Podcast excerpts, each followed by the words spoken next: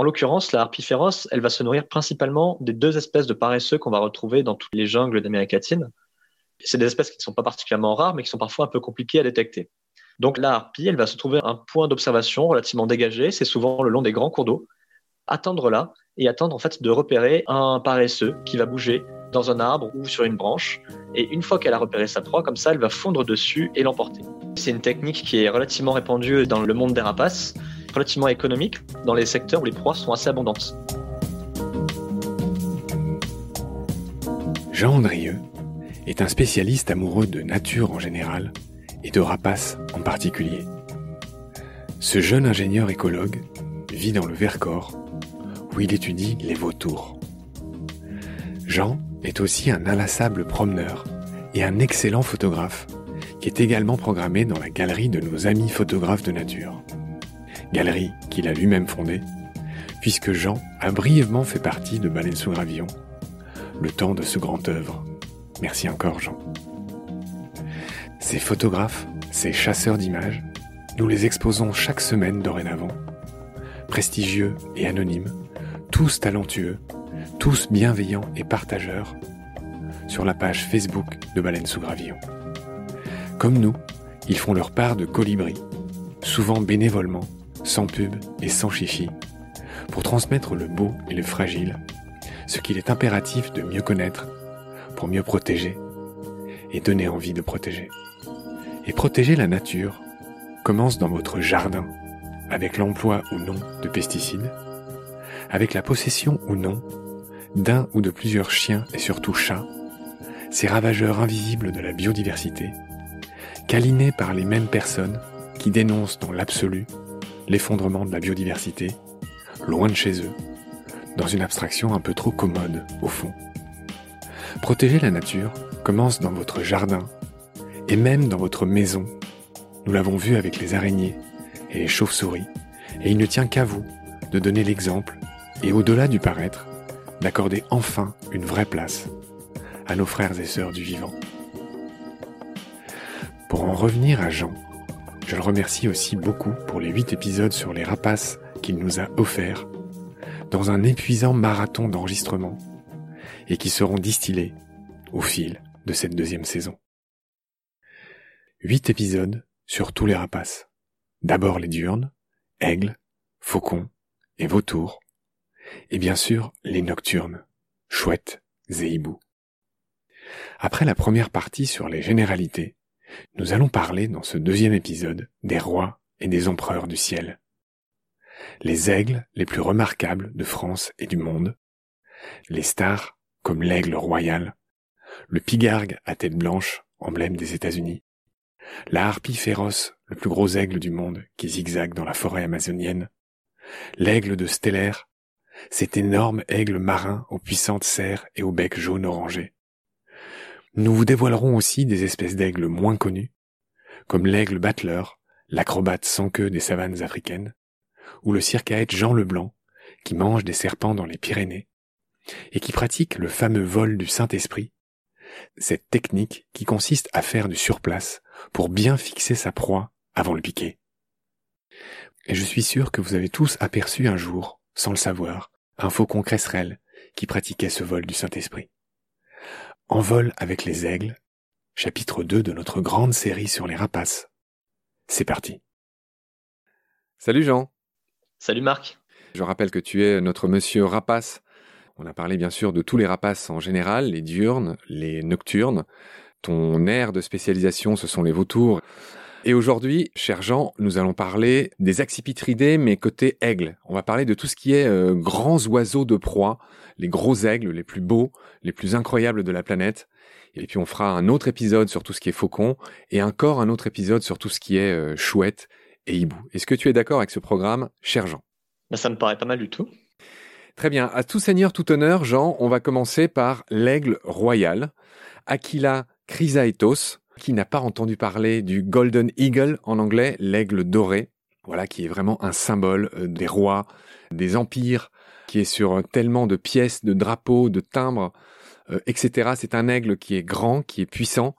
Il est capable de capturer de jeunes bouquetins, des cygnes, les oiseaux cygnes qui sont pourtant beaucoup plus lourds que lui. Parle-moi un peu de son très vaste territoire. L'aigle royal peut avoir des territoires qui vont jusqu'à 150-160 km carrés. Oui, alors en fait, comme tu l'as dit, l'aigle royal, c'est un grand prédateur et qui va principalement euh, rechercher des grosses proies et donc qui a pour cela besoin d'un grand territoire. Puisque on avait déjà abordé ça un petit peu, les prédateurs en général ne vont jamais exploiter une ressource jusqu'à son épuisement. Et donc, euh, de fait, un prédateur qui va exploiter des proies de la taille d'un jeune bouquetin, d'un jeune chamois, ou alors plus communément dans les montagnes françaises de marmotte ou de lièvre, va avoir besoin d'un très très grand territoire, euh, d'autant plus que la densité de ces proies n'est pas forcément très élevée sur ce territoire. L'aigle royal est en général monogame. C'est peut-être pas pour toute la vie, mais en tout cas, les couples sont pour longtemps ensemble. S'il y en a un qui meurt, il retrouve un autre partenaire. Euh, ils pondent en tout cas de 1 à 4 œufs. Et en général, un ou deux poussins survivent pour arriver jusqu'à l'envol. Rappelle-moi ce qu'est l'envol et rappelle-moi cette tendance qu'on les rapace au fameux caïnisme. Alors l'envol, en fait, on va estimer en général le nombre de poussins à l'envol, c'est le nombre de poussins qui vont être capables de quitter le nid. Euh, il est ce nombre-là, il est souvent assez différent en fait du nombre de poussins qui ont éclos, parce que comme tu l'as dit, euh, chez les rapaces, euh, il est très régulier que quand plusieurs poussins naissent, les parents choisissent d'en élever qu'un seul, ou alors même qu'au sein de la fratrie, il y ait du fratricide. Après, des exceptions sont toujours possibles, et par exemple, chez les aigles royaux français cette année, dans le sud du Massif central, il y a un couple qui a réussi à élever et à amener à l'envol, et qui sont encore vivants aujourd'hui, trois petits en une seule année. Ok, l'aigle royal fait en moyenne 2,30 euh, m d'envergure. C'est un aigle qui peut piquer hein, dans les montagnes où il est en général, du 320 km heure. Hein. C'est un oiseau qui atteint de très grandes vitesses euh, en piqué, mais c'est pas lui qui a le record. On va garder un peu le suspense. C'est un autre oiseau qui a le record de vitesse en piqué. Ne dis pas, Jean, qui il est, mais je pense que tous nos auditeurs ont déjà un peu deviné. Je voulais un peu parler des serres de l'aigle royal et dire que cet aigle a parmi les serres les griffes les plus longues, les plus puissantes du monde. Celle qu'il a sur le pouce s'appelle l'avillon. Et cette griffe que l'aigle a sur le pouce, dont il se sert pour transpercer et tuer ses proies, peut faire jusqu'à 7 cm de long. Donc c'est une sacrée arme. Parle-moi de l'armement euh, de l'aigle royal. Il y a aussi son bec, évidemment. L'aigle royal, oui, c'est un rapace qui a vraiment toutes les caractéristiques développées pour la chasse, donc à travers ses serres qui fonctionnent comme des poignards. Donc trois doigts à l'avant, un doigt à l'arrière. Il attaque en général avec les deux serres. Ça veut dire qu'il y a huit poignards de 5 euh, à 7 cm, comme tu disais, qui vont transpercer la proie. Et si ça c'est pas suffisant, il a également son bec qui est extrêmement aiguisé et qui est capable, euh, en général, de frapper. Il va plutôt viser lui euh, les parties thoraciques, donc aller frapper au poumon ou au cœur plutôt que de taper à la gorge ou à la nuque comme pourraient faire d'autres rapaces. En fait, ces armes sont suffisamment puissantes pour traverser la cage thoracique de ses proies en général et donner un coup fatal assez rapidement comme ça. Très bien. Alors, euh, il nous a paru logique quand on a préparé l'émission, toi et moi, de mettre l'aigle impérial juste après l'aigle royal, et donc Aquila Eliaka, qui lui ressemble beaucoup, qui a néanmoins une queue plus courte, je crois, et qui est barrée à la base d'une petite frange de noir. C'est bien ça? C'est ça. Après, euh, les différencier, c'est souvent une affaire de spécialistes, puisque ce sont deux aigles qui sont, d'un point de vue de la taille, relativement similaires. Leur différence se fait vraiment euh, sur des petits détails, d'autant plus qu'en en fait, ils sont souvent un ça veut dire qu'ils occupent le même territoire, puisque l'aigle impérial est présent, lui, euh, des steppes d'Europe de l'Est jusqu'aux steppes d'Asie centrale, et dans toute cette aire de répartition, l'aigle royal est également présent. Donc ça peut vite devenir assez compliqué dès qu'ils sont un peu loin ou qu'on n'est pas dans des conditions d'observation excellentes de différencier ces deux espèces. Est-ce que tu connais le cri de l'aigle? Chaque animal a un verbe qui lui correspond. Quel est le cri de l'aigle? Ah, je ne le connais pas celui-là. L'aigle glatit ou trompette? Alors euh, j'imagine que c'est deux cris différents, mais en tout cas, il glatit. L'onomatopée est une sorte de clu. Voilà, c'est un clu euh, ténu et sifflant, euh, ou un cup je voulais aussi signaler que l'aigle, on l'a déjà dit, est très puissant, qui peut voler et s'envoler avec des proies, chers gens, qui sont plus lourdes que lui. Oui, oui, oui. Il peut s'envoler avec des proies jusqu'à une dizaine de kilos en général, on pense. Et par contre, il est capable de tuer et de consommer sur place sans les emporter, ou alors en emportant juste des morceaux, des proies jusqu'à une, jusqu'à une taille de 30 kilos euh, en général. C'est-à-dire que c'est un des rares prédateurs qui est capable, par exemple, sous nos latitudes, de chasser un loup gris. Ouais, c'est très impressionnant. Euh, néanmoins, c'est proies principales sont des léporidés, c'est-à-dire des lièvres ou des suridés. Typiquement, ce sont les marmottes. Hein. je crois que c'est quand même 80% euh, de son régime alimentaire, grosso modo. Hein, grosso modo, ça dépend où il est. Euh, voilà qu'il rapporte dans son nid qu'on appelle l'air, A-I-R-E. Dernier fun fact pour finir, j'étais étonné en préparant l'émission d'apprendre que l'armée de terre a dressé des aigles pour capturer des drones. Est-ce que tu le savais? Ouais, c'est des oiseaux qui sont très efficaces contre ce genre d'armement moderne et on verra ça sur d'autres espèces qui font naturellement euh, ce genre de choses. Oui, c'est drôle. Donc, ils aiment pas les drones et ils viennent les détruire, ils viennent les capturer avec leurs grosses serres. Et donc, effectivement, bah, je suis ravi si tu m'en parles pour d'autres aigles. Je voulais aussi mentionner que ces aigles royaux, impériaux, euh, sont utilisés dans certains pays par certains peuples, notamment par les Kirghizes, pour chasser le renard ou le loup.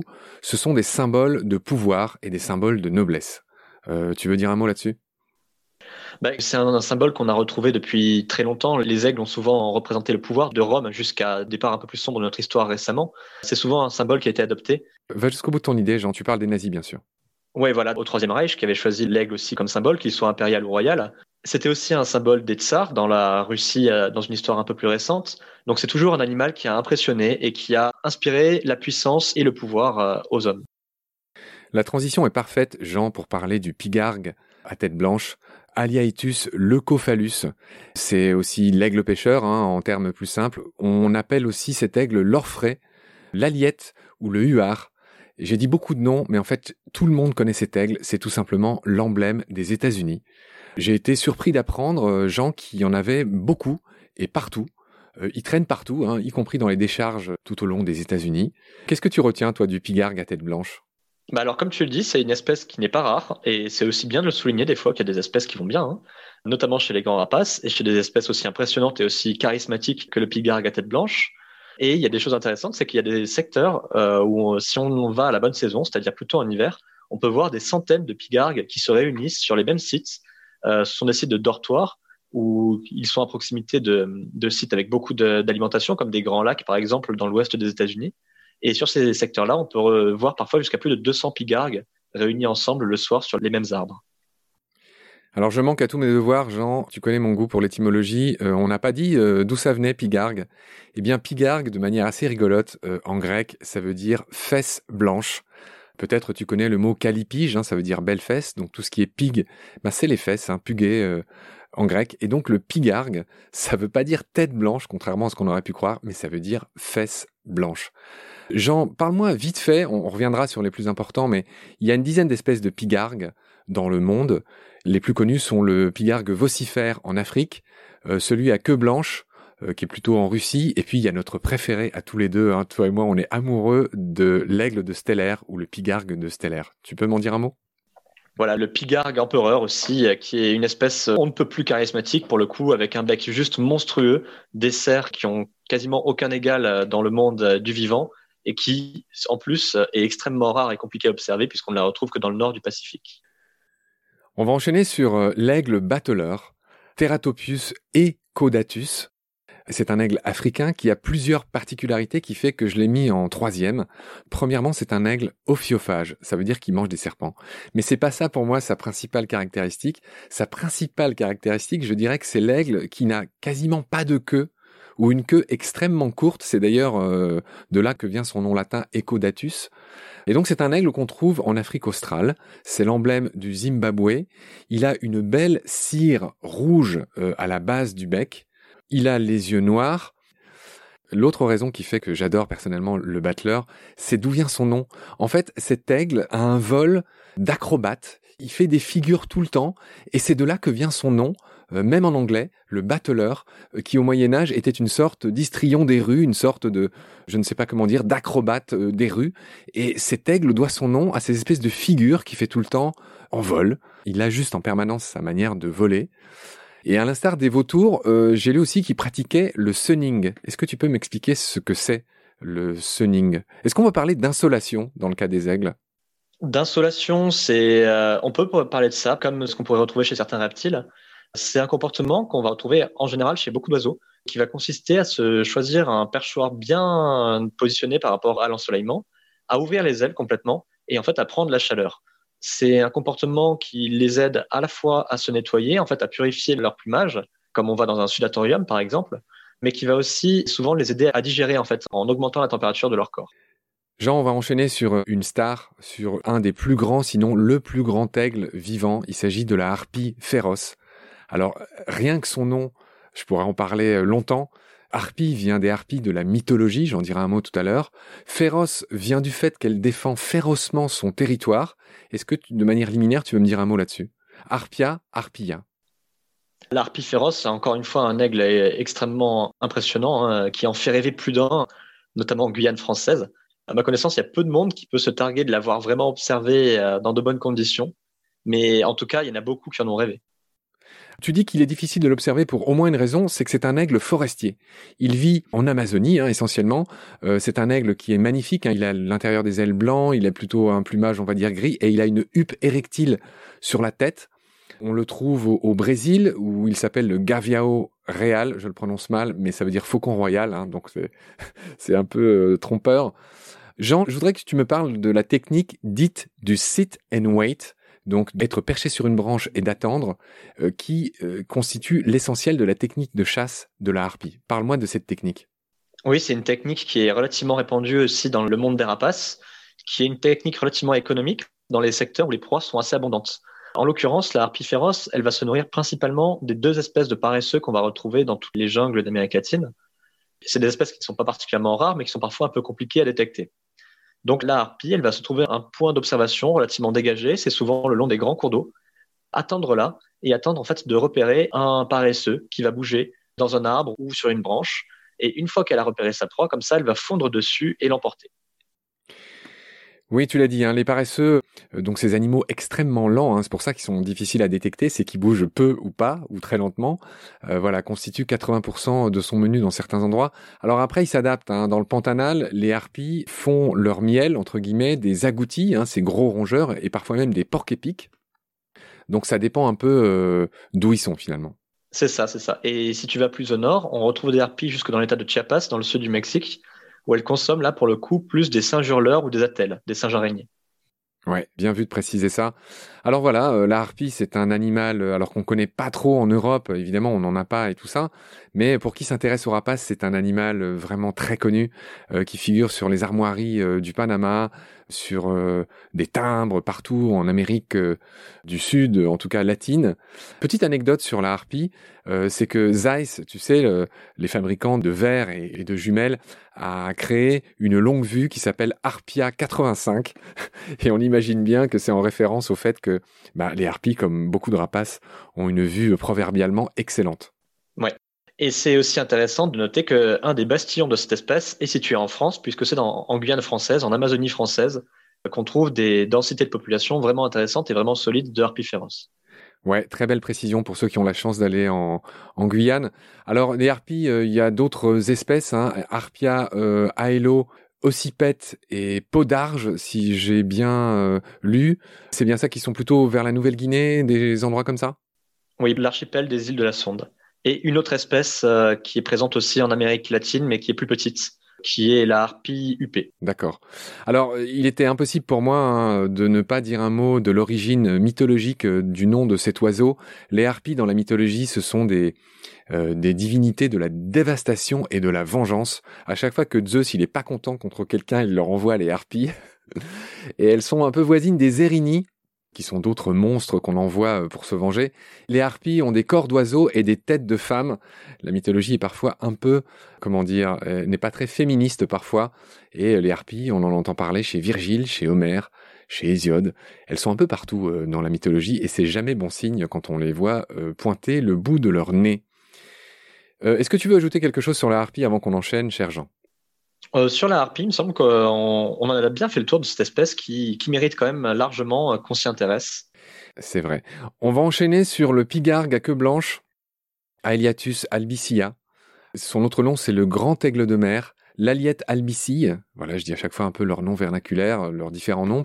C'est un proche parent de notre pigargue à tête blanche, l'emblème des USA, celui dont on avait parlé au début de cette émission. Il est très, euh, comment dire, septentrional, hein, cet aigle, ce pigargue à queue blanche. Oui, oui, c'est une espèce euh, qu'on retrouve dans toute la frange en fait eurasiatique, de l'Écosse au Japon, et qui va très majoritairement nicher dans les secteurs de forêts tempérées plutôt nordiques, ou sur les côtes rocheuses, comme typiquement en Norvège. Bon, Jean, il est temps de parler de notre petit préféré, il faudrait mieux dire de notre grand préféré, le pigargue de Stellaire, ou le pigargue empereur, ou l'aigle de Stellaire, qui est asiatique, hein, on le trouve au Japon, Aliaetus pelagicus, qui a un énorme bec jaune, qui est noir et blanc, qui a les yeux cerclés de jaune vif, qui est à peu près euh, le plus gros aigle du monde avec la harpie, ils peuvent atteindre 8-9 kilos. Euh, voilà, il est capable de tuer des phoques et des renards polaires, il peut vivre jusqu'à 50 ans. Euh, parle-moi de ce monstre sacré, s'il te plaît, Jean. Ben, c'est une espèce qui, effectivement, comme tu le dis, a tous les attributs pour impressionner, de par son physique qui est juste monstrueux, qui est hors norme, de par son bec qui est surdimensionné même par rapport à la taille de son crâne. Ce bec-là est vraiment monstrueux. Et en plus, c'est une espèce qui est très lointaine, très exotique, puisqu'il niche quasiment qu'autour de la mer d'Okhotsk, donc à l'extrême nord du Pacifique. C'est une petite mer intérieure qui est délimitée par le Kamtchatka et l'île de Sakhalin au sud et les côtes de l'état de Primorié en Russie orientale. Donc il ne niche que là et on va le retrouver en hiver sur les îles d'Hokkaido au nord du Japon et les côtes de Corée et aussi de manière très importante sur la banquise qui se forme sur la mer d'Okhotsk, d'où aussi son nom latin Pelagicus, puisqu'on va pouvoir le retrouver parfois hivernant au large. Jean, est-ce que tu peux me parler un peu de son menu? C'est un aigle pêcheur.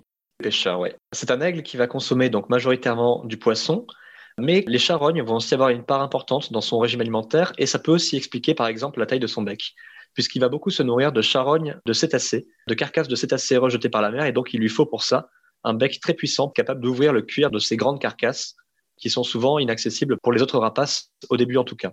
Jean, j'ai envie qu'on enchaîne sur un aigle qui porte ton nom, le circaète Jean Leblanc, euh, qui est ophiophage, c'est-à-dire qui euh, mange des serpents, qu'on trouve en France. Il n'y en a pas des masses, mais je crois que ceux qu'on trouve en France, ils sont dans les coins des Pyrénées, c'est ça? C'est ça. En fait, on peut le trouver dans les deux tiers sud en général du pays. Dans les Pyrénées, il est assez présent, mais aussi dans le sud du Massif central ou dans les Préalpes. C'est un aigle qui est migrateur. Donc, par contre, on ne pourra le retrouver que euh, entre les mois de fin mars, on va dire, jusqu'à début octobre, puisque le reste du temps, il sera dans le Sahel, en train de profiter des densités importantes de serpents qu'on peut trouver dans les savanes sahéliennes. Ouais, bonne précision et, ça nous permet de dire qu'en effet, euh, ce trajet-là est pas du tout original. Hein. Il y a beaucoup euh, d'oiseaux, pas seulement de rapaces, qui font ce trajet d'hivernage. Hein. Ils vont hiverner en Afrique. Est-ce que tu peux me rappeler la différence entre l'hivernage et l'hibernation? Alors ça, c'est quelque chose qui est surtout important chez les mammifères, puisque l'hivernage, ça va être le fait de changer ses habitudes en hiver. Euh, ça peut être une hivernation pour des oiseaux qui vont modifier leurs habitudes d'un point de vue géographique, typiquement le circaète qui va passer des collines françaises à la savane sahélienne en hiver, ou alors certains animaux qui vont ralentir leur métabolisme. L'hibernation, ça consiste, c'est vraiment, ça ne concerne quasiment que les mammifères et quelques reptiles et amphibiens. Ça consiste à ralentir son métabolisme d'une façon très très importante pendant toute une période d'hiver sans interruption. C'est ce qu'on va pouvoir retrouver par exemple chez les chiroptères, chez les chauves-souris, et chez quelques autres espèces de mammifères. On peut aussi trouver ça de manière un peu exacerbée chez la salamandre de Sibérie qui va se laisser entièrement geler en hiver et donc qui va ralentir son métabolisme euh, d'une manière qui est absolument inenvisageable pour des espèces comme la nôtre. Ok, explication limpide. Donc je rappelle, hibernation avec un B, euh, c'est le fait euh, d'entrer en vie ralentie, hein, tout simplement. Et l'hivernage, hiverner avec un V, c'est juste le fait de changer d'endroit, d'aller sous des cieux plus propices, moins froids. Grosso modo, c'est ça, Jean. Hein. C'est ça, c'est tout à fait ça. Alors, dans les jolies expressions aussi, il y en a une qui concerne euh, notre ami le circaète. C'est que, comme d'autres rapaces, il a une technique de vol très particulière qui s'appelle le vol du Saint-Esprit Explique-moi ce que c'est. Le vol du Saint-Esprit, c'est quelque chose qu'on connaît souvent en général chez les faucons, dont on parlera plus tard. C'est un vol qui consiste à rester sur place, en fait. Certaines rumeurs euh, leur prêteraient les capacités d'hypnotiser leur proie, mais en réalité, euh, c'est probablement plus pour prendre le temps de repérer, en fait, de prendre leur marque avant de plonger, avant d'attaquer la proie qu'ils ont repérée. Il y a deux anecdotes que je voulais rajouter sur cet aigle bah, qui porte ton nom, donc je me suis un peu creusé pour t'offrir ces deux anecdotes. Cher Jean, tu les connais sans doute. C'est que comme beaucoup de rapaces, le mâle vient faire des offrandes à la femelle à la saison des amours, et on l'a dit qu'il mange des serpents, et donc il a le, comment dire, l'élégance de laisser pendre la queue du serpent de sa bouche et quand il vient l'offrir à la femelle, de sorte qu'elle n'est plus qu'à tirer dessus pour le manger. Tu me confirmes ce... C'est bien ça. Et c'est assez marrant à observer en fait quand on observe un nid de circaète où on voit le mâle qui revient en vol avec quelque chose qui pend comme ça de la bouche. C'est un peu surprenant au premier abord. Voilà, et je finirai en disant que le circaète a des serres très courtes, et là encore, il s'est adapté pour ce qu'il en fait. J'imagine que c'est pour mieux euh, attraper les serpents.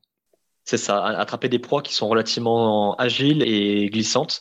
Et euh, sur ces tarses, donc la partie qui est juste au-dessus des serres, qui correspond à la patte en fait, euh, sa peau est très épaisse pour lui éviter des accidents malencontreux avec une vipère un peu plus souple que les autres et qui serait capable de se retourner. Ah oui, d'accord, ok. Alors tu précises quelque chose au passage. Voilà, le tarse, comment dire, c'est ce qu'il y a au-dessus des doigts d'un oiseau. C'est-à-dire, en gros, euh, c'est faux d'appeler ça comme ça, mais c'est la jambe, quoi. Enfin, c'est le. C'est ça, tout à fait. Ça correspond en fait, en général, au tibia. Ça correspondrait à cette partie-là de l'articulation. Voilà, d'accord. Ok, ça c'est précisé. On sait ce que c'est un tarse chez un oiseau et on en a fini avec le circaète Jean Leblanc, un bel oiseau qu'on trouve en France. Et Jean, euh, eh ben écoute, on a encore quelques aigles, donc euh, on a encore un peu de temps, on va en parler. C'est des beaux aigles moins connus que tous ceux euh, qu'on vient de citer, mais on va quand même dire un mot sur eux. Euh, Parle-moi un peu de l'aigle tyran. Il a un nom magnifique, Spitz Aetus tyrannus. C'est un aigle qui est tout noir. En anglais, il s'appelle Black Hawk Eagle, donc le l'aigle l'aigle faucon noir, et on le trouve surtout en Argentine, cet aigle. C'est ça, c'est une espèce d'Amérique latine hein, qu'on peut observer à partir du sud du Mexique, mais qui est plutôt rare en Amérique centrale et qui est plus commun, comme tu disais, euh, sur le continent sud-américain. Ces aigles-là, il y en a trois espèces qu'on appelle parfois les spisaètes, les aigles de forêt du Nouveau Monde, qui consomment des proies assez diversifiées. Ça va des oiseaux aux opossums et aussi pas mal de chauves-souris, ça c'est assez intéressant. Et c'est des espèces vraiment inféodées au milieu forestier, plus ou moins ouverts, et qui sont du coup menacés depuis euh, quelques décennies par la déforestation, euh, notamment dans certains secteurs du Brésil. Tu m'as dit qu'il y avait euh, deux, trois autres, c'est quoi? C'est l'aigle de Bliss et l'aigle beauté ou Les Spizaetus, donc on va retrouver l'aigle orné en Spizaetus. Spizaetus ornatus, qu'on trouve au Mexique et au Pérou. C'est ça. Et c'est l'aigle noir, le dernier. Noir et blanc. Donc on a parlé des Spitz Aetus, c'est un drôle de nom. Euh, Aetus, hein, c'est l'aigle, et Spitz, euh, bon, ça doit être un nom de d'un naturaliste ou d'un ornithologue. Jean, tu as tenu à me parler de l'aigle beauté. Hieraetus penatus. Oui, c'est une espèce qui est assez peu connue, qui est pourtant relativement bien présente en France.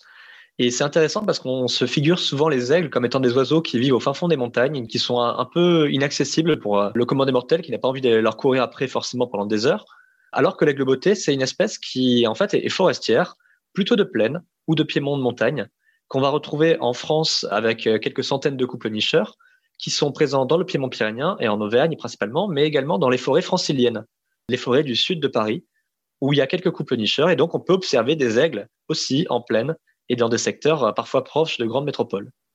Ah oui, génial, tu m'apprends qu'il y a des aigles beauté en France. Ok. En France aussi, on trouve euh, le fameux aigle de Bonelli qui est plus petit, Aquila fasciata, qui ressemble au circaète, qui ressemble à la bondrée apivore égenotée.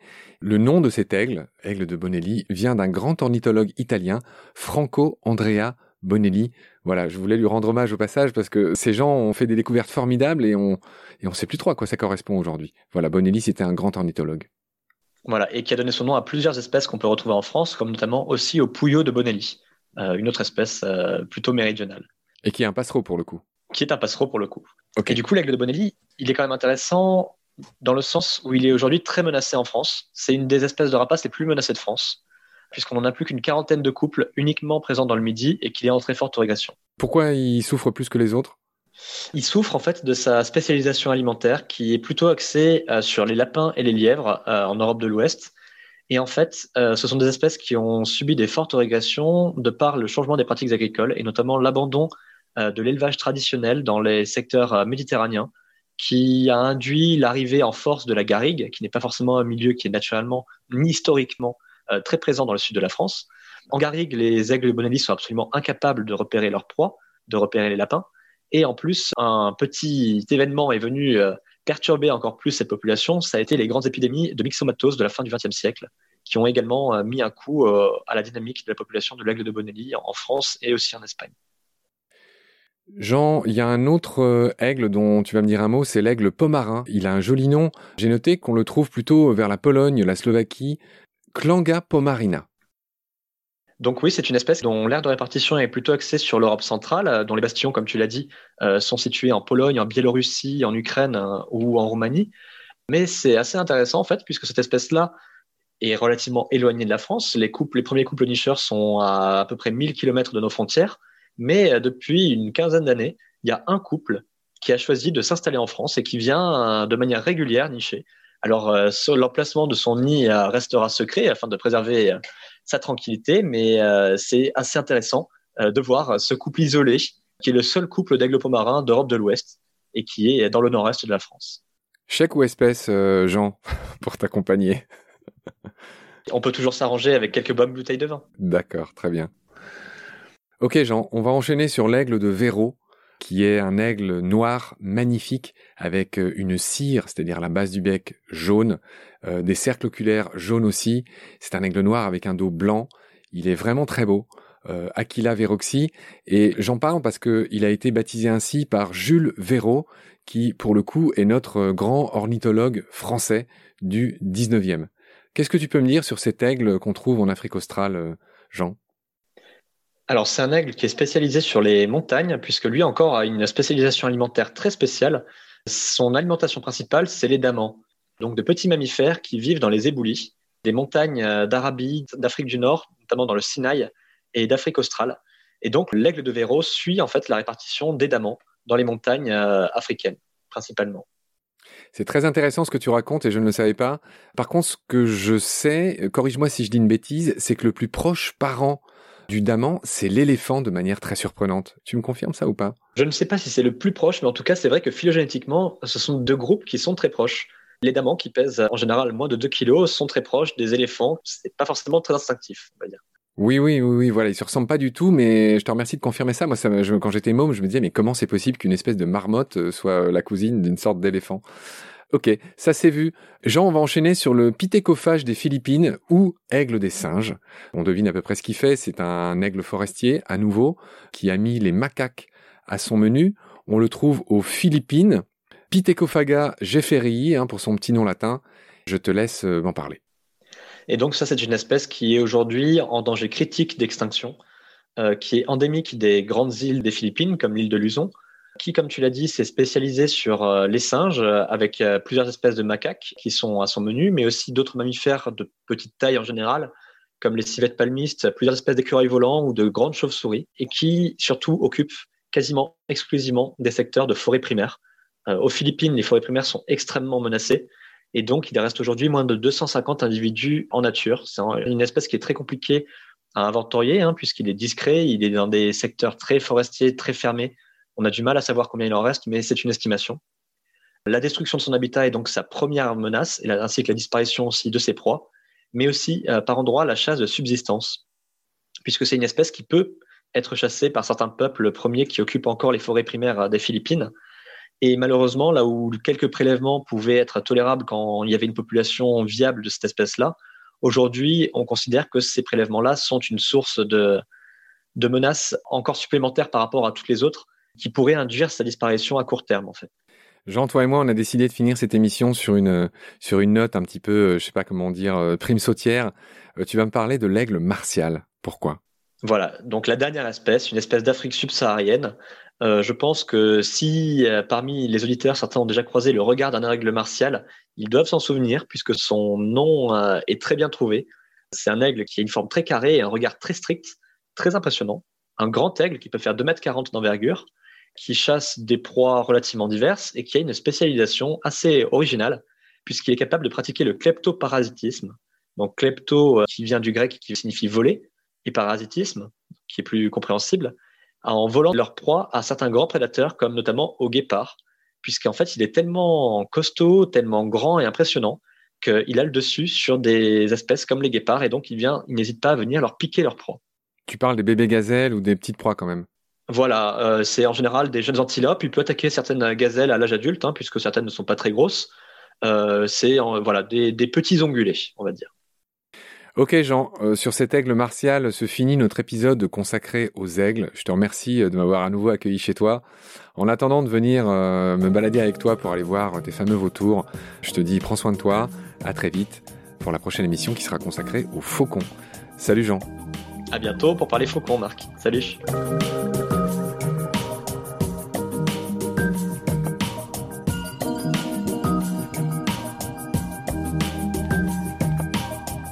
La fin de cet épisode.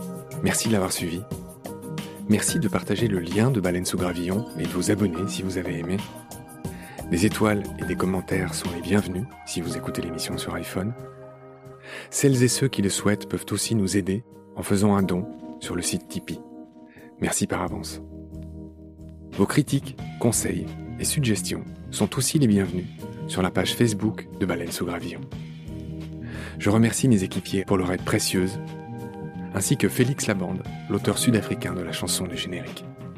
Je vous retrouve très vite pour un nouvel épisode D'ici là, prenez soin de vous et de ce qu'il y a autour de vous. Merci, à bientôt.